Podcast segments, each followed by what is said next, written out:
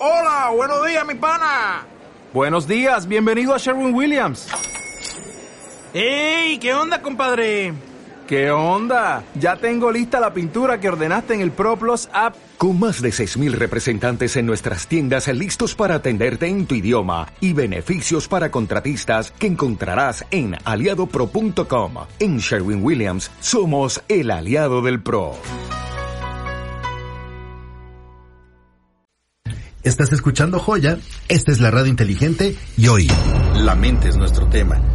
El doctor Aldo Suárez, psiquiatra, ya está con nosotros el día de hoy precisamente para acompañarnos una vez más y platicar y poner sobre la mesa un tema que literalmente ya me parece que es de todos.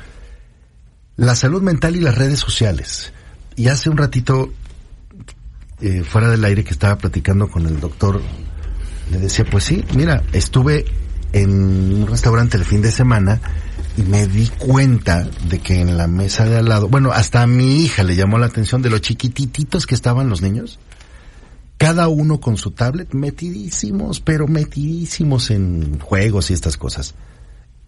Y que me dice el doctor, y señores de 90 años también, es verdad, antes llamaban la atención por lo chiquito de los niños, pero hoy yo creo que no hay una edad que se salve. Bienvenido Aldo, ¿cómo estás? Él es presidente de la Asociación Psiquiátrica Mexicana, fundador de Avalon, vinculación médica en salud mental. Y hoy vamos a hablar de la salud mental y las redes sociales. Hola Mariano, ¿qué tal? ¿Cómo estás? Eh, mucho gusto estar aquí contigo y sobre todo mucho gusto estar con tu auditorio. Pues mira, eh, es el gran tema y, y quisiera hacer algunas puntualizaciones en, en relación a este tema porque en donde quiera que tú abres se habla de la ansiedad y las redes sociales, la depresión y, las redes sociales, pero cuando tú te pones a ver el tipo de publicaciones en relación a esto, son, son publicaciones anecdóticas, es decir, no hay un sustento eh, metodológico, científico, que nos diga qué es lo que pasa entre las redes sociales y eh, la salud mental. Y eh, creo que lo que yo quiero, de lo que quiero hablar el día de hoy, es justamente cómo hay algunos estudios que a lo mejor están, lo único que están haciendo es comprobando lo que ya sospechábamos, pero es el efecto de las redes sociales en la salud mental de las personas. Y cuando hablo de salud mental, eh, tú sabes que a mí me encanta este tema, me encanta, eh, pues es mi pasión hablar de la salud mental como, como esta otra gran parte de la salud en general. Eh, cuando yo hablo de salud mental y redes sociales, hablo desde el bienestar en el día a día. Como tú lo decías, salud mental también es esa convivencia entre una familia que no se está comunicando porque están pegados al teléfono, hasta eh, otro tipo de problemas más serios como es el generar depresión, el generar estados de ansiedad por el uso de las redes sociales.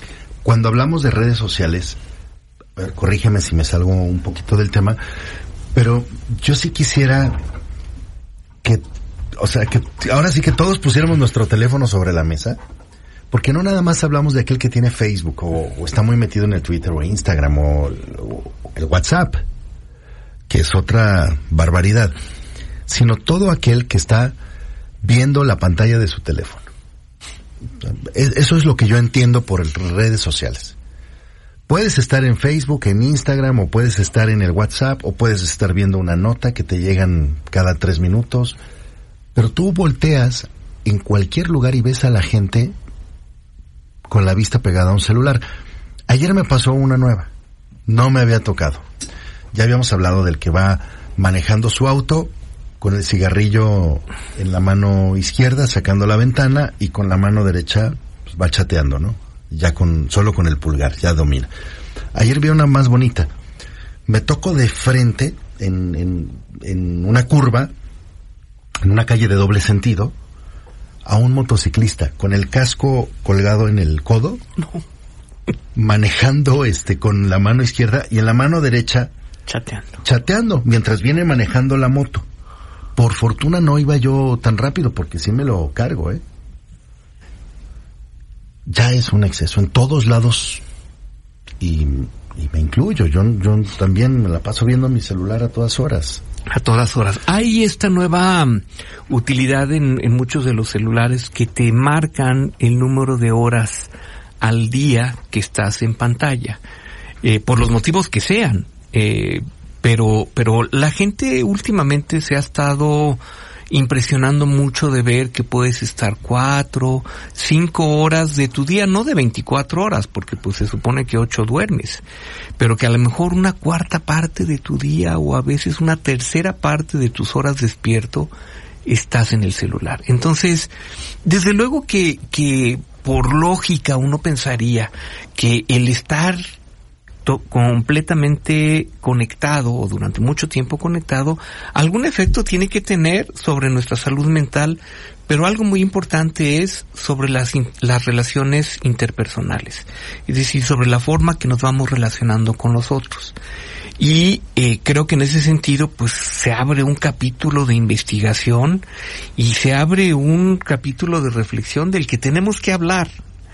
Eh, hay este estudio eh, de una psicóloga en la Universidad de Pensilvania que lo que hizo eh, recientemente y está está publicado en una revista de investigación en psicología social, lo que ella hace es ver eh, cuántas horas están chavos entre 20 y 23 años de universitarios, si hay una correlación entre las horas en pantalla que marca su teléfono y eh, índices de depresión, de ansiedad y de sentimientos de soledad.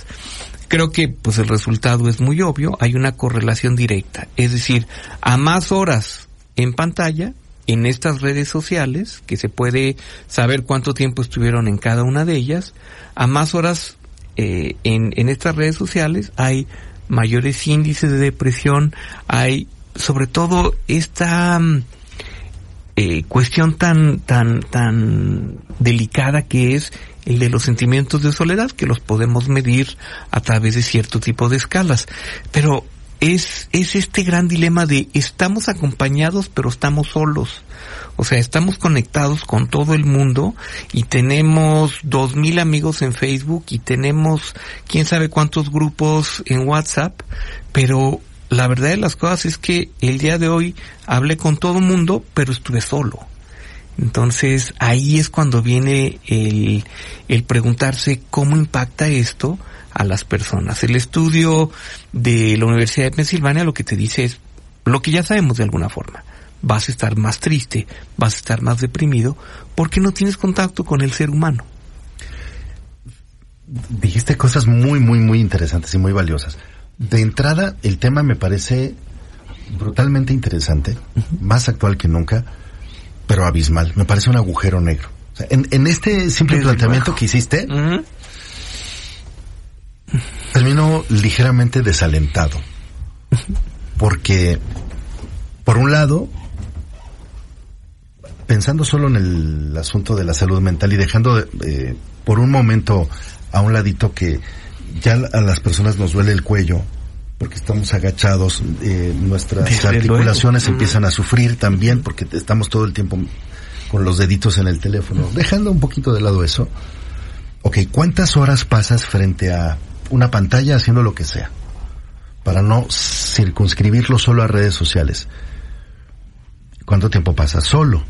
¿Cómo afecta eso? Sí, en tus relaciones interpersonales, como lo dijiste, pero ¿cómo te afecta a ti en la parte personalísima en función de que no aprendemos a estar solos eh, y aprovechar de una mejor manera nuestro tiempo.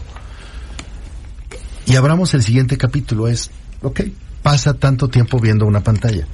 ¿Qué calidad o clase de contenido son los que le estás metiendo a tu cerebro llámese música, videos, llámese videojuegos más violentos, menos violentos, estresantes, estimulantes, independientemente de las luces y los colores de las brillantes pantallas que te van afectando. En la parte cerebral, ¿eh? a mí me queda claro que mi vista se ha visto disminuida notoriamente por estar viendo la pantalla, pero cerebralmente hablando, como en hombres, como en mujeres, como en un hombre de 90 años, que hoy mucha gente te dice, no, no, no, es que es una maravilla, deberías ver a mi abuelito.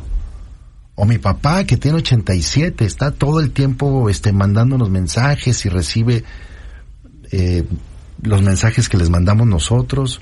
O el niño de tres años. Tendrá muchas bondades, sin lugar a dudas. Pero hay que equilibrarlo. Desde luego, fíjate que hay, hay, como tú dices, es un abismo y podríamos pasarlo los próximos seis meses, ¿no? Hablando de todos los efectos en diferentes niveles de lo que pasa con las redes sociales. Pero fíjate que hay una cosa muy interesante y, y que se ha medido en este estudio, eh, se midió, que es el comparar mi vida con la de otros. Eh, ¿Qué es lo que pasa si yo estoy, por ejemplo, en Instagram y veo que Mariano viaja por todo el mundo?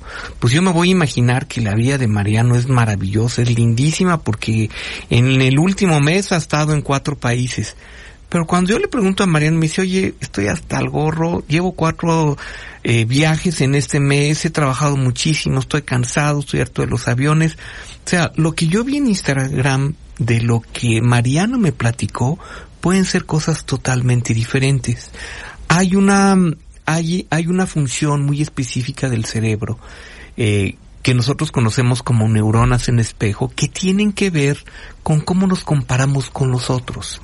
Y cómo gran parte de, de nuestra actividad mental tiene que ver justamente con ver mi vida en comparación con la de los demás siempre el jardín es más verde en la casa del vecino. Y lo que vemos exactamente en las redes sociales es que la gente tiene vidas maravillosas y la mía es una porquería porque todo eso que tú dijiste que hiciste, ¿no? Toda esa estimulación, todas esas horas, toda esa información, la hice desde la comodidad o desde la tristeza de mi casa.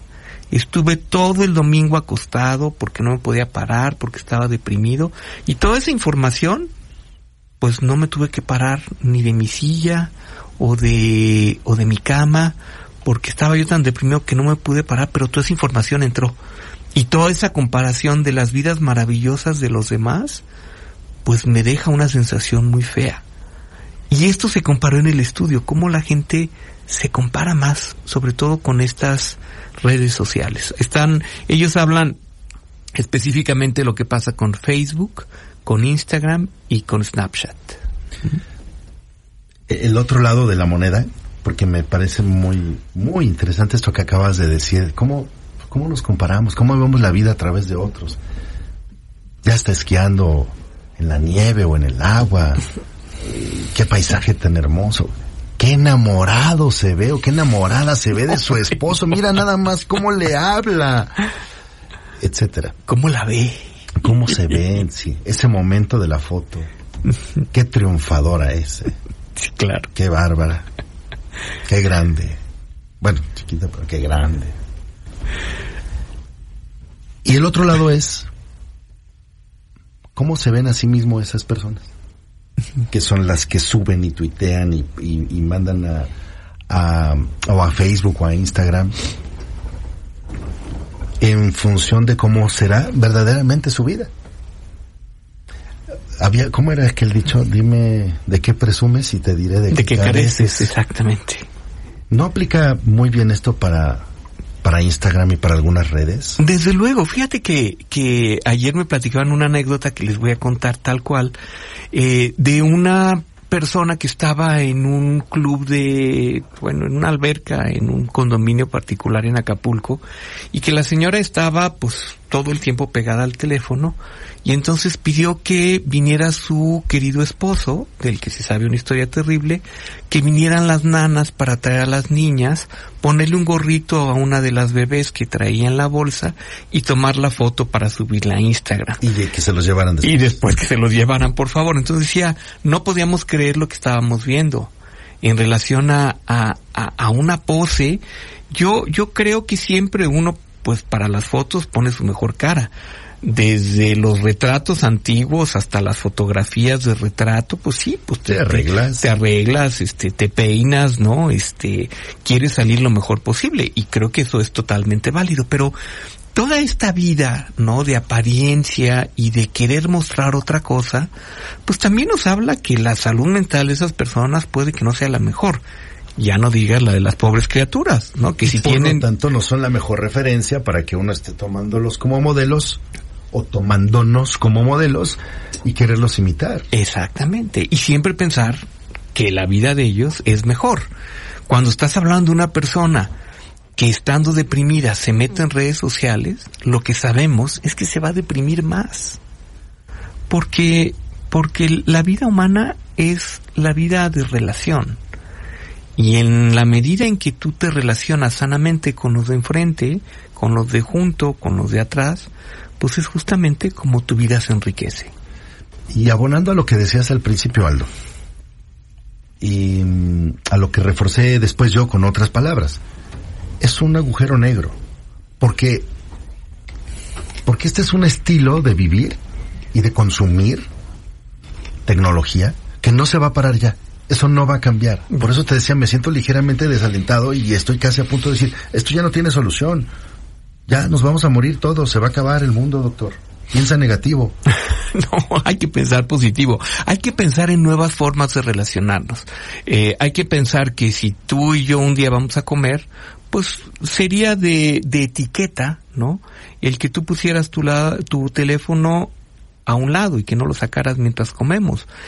Y esto, bueno, aplica para las familias. Las familias no deberían de sentarse a comer con un celular en la mano. Deberían de tener espacios libres, ¿no? De estar con celulares. Así como libres de humo. Como libres de humo, espacios libres de tabaco, como se decía antes, bueno, se sigue diciendo, este, espacios libres de la utilización de pantallas.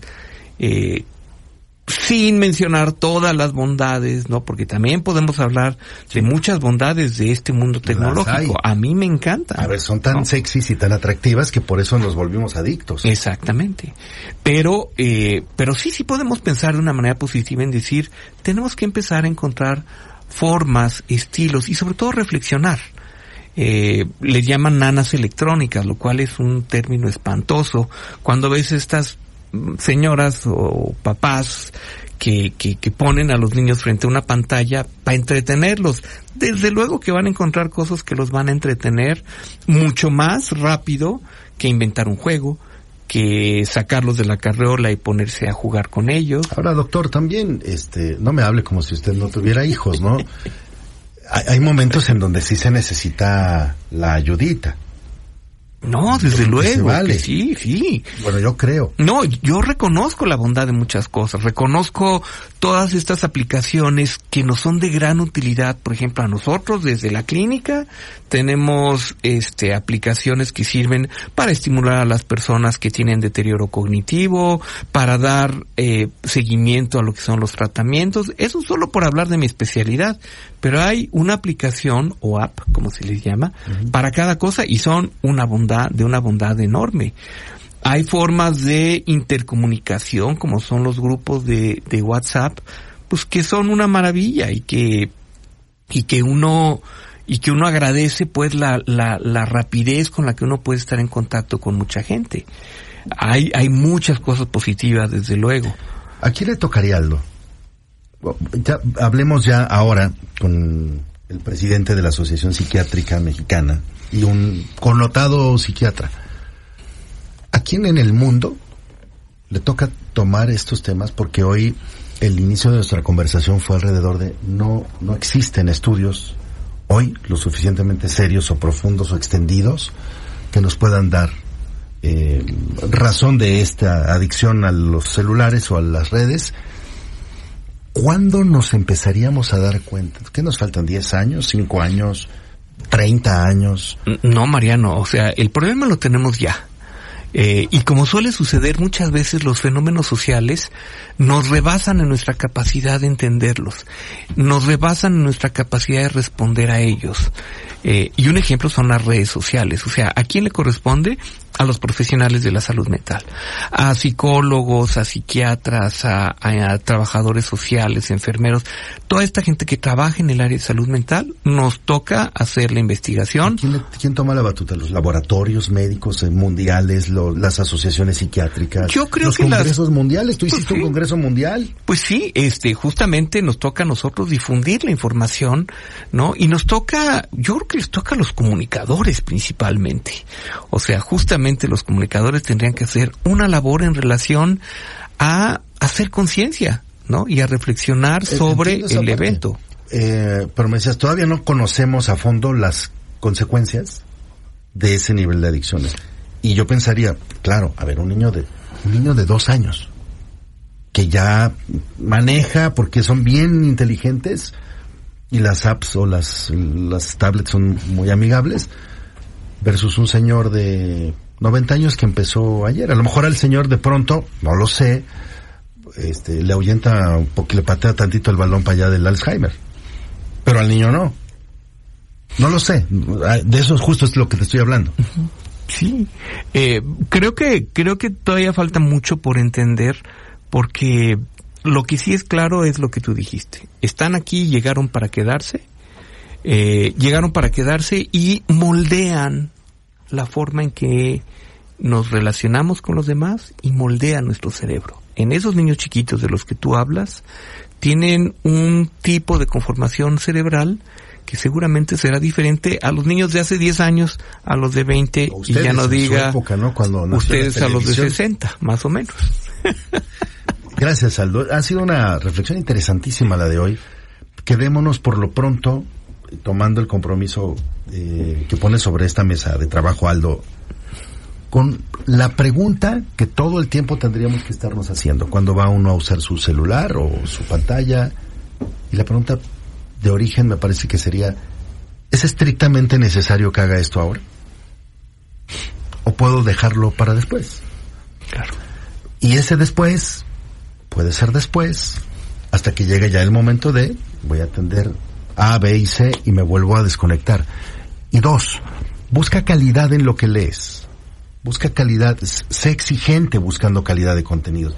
Hoy yo veo una cantidad de barbaridades eh, de, de los influencers, eh, de- no de todos, pero sí de ya algunos que están de moda y o de celebridades o de gente que dice Que no "Neta, dicen nada. es que qué ganas de subir la foto de de no sé de lo que sea no De cuando van al baño. De cuando van al baño literal pero dice el otro dicho no no tiene la culpa el indio sino Sí, el que le compadre él pues está en su derecho según todos sus trastornos mentales este de subir a sus redes lo que él quiera ya es bronca mía saber si se las como se las compro o no se las compro no no no me las No, compro. se las como. No, no, se las como. Mariano, no, no las leo las consumo Ah, perdón. Muy bien doctor muchas gracias Gracias, Mariano. Siempre es un placer. Eh, también pueden en- encontrar en los podcasts de la estación estas colaboraciones tan interesantes que tenemos con el doctor Aldo Suárez acá y con nuestros especialistas. Él es presidente de la Asociación Psiquiátrica Mexicana y fundador de Avalon, vinculación médica en salud mental. ¿Me regalas un comentario de Avalon? Sí, Avalon es una clínica que en donde tenemos varios especialistas en salud mental. Eh, es decir, tenemos psicólogos, tenemos psiquiatras, pero casi todas las personas que trabajan con nosotros tienen una subespecialidad. Hay gente que ve niños, hay gente que ve ancianos, que ven demencias, o hay gente que ve adolescentes, o trastornos neuropsiquiátricos, pero también tenemos médicos de otras especialidades, nutriólogos que entienden los trastornos de alimentación, este, tenemos también un neumólogo que ve cuestiones de problemas del dormir, etcétera. ¿Y en dónde está Avalon? Está en Sierra Candela 111, ¿Aquí en las Lomas? aquí en Lomas de Chapultepec. Lomas de Chapultepec. Bueno, si quieren más información, llamen al 5202-2971, 5202-2971, y pueden también mandar un mensajito por WhatsApp, si lo consideran necesario. WhatsApp 55 79 60 99 80 5579 60 9980 o 5202 2971. De todas formas, aquí en la estación permanentemente tenemos los datos del doctor Aldo Suárez.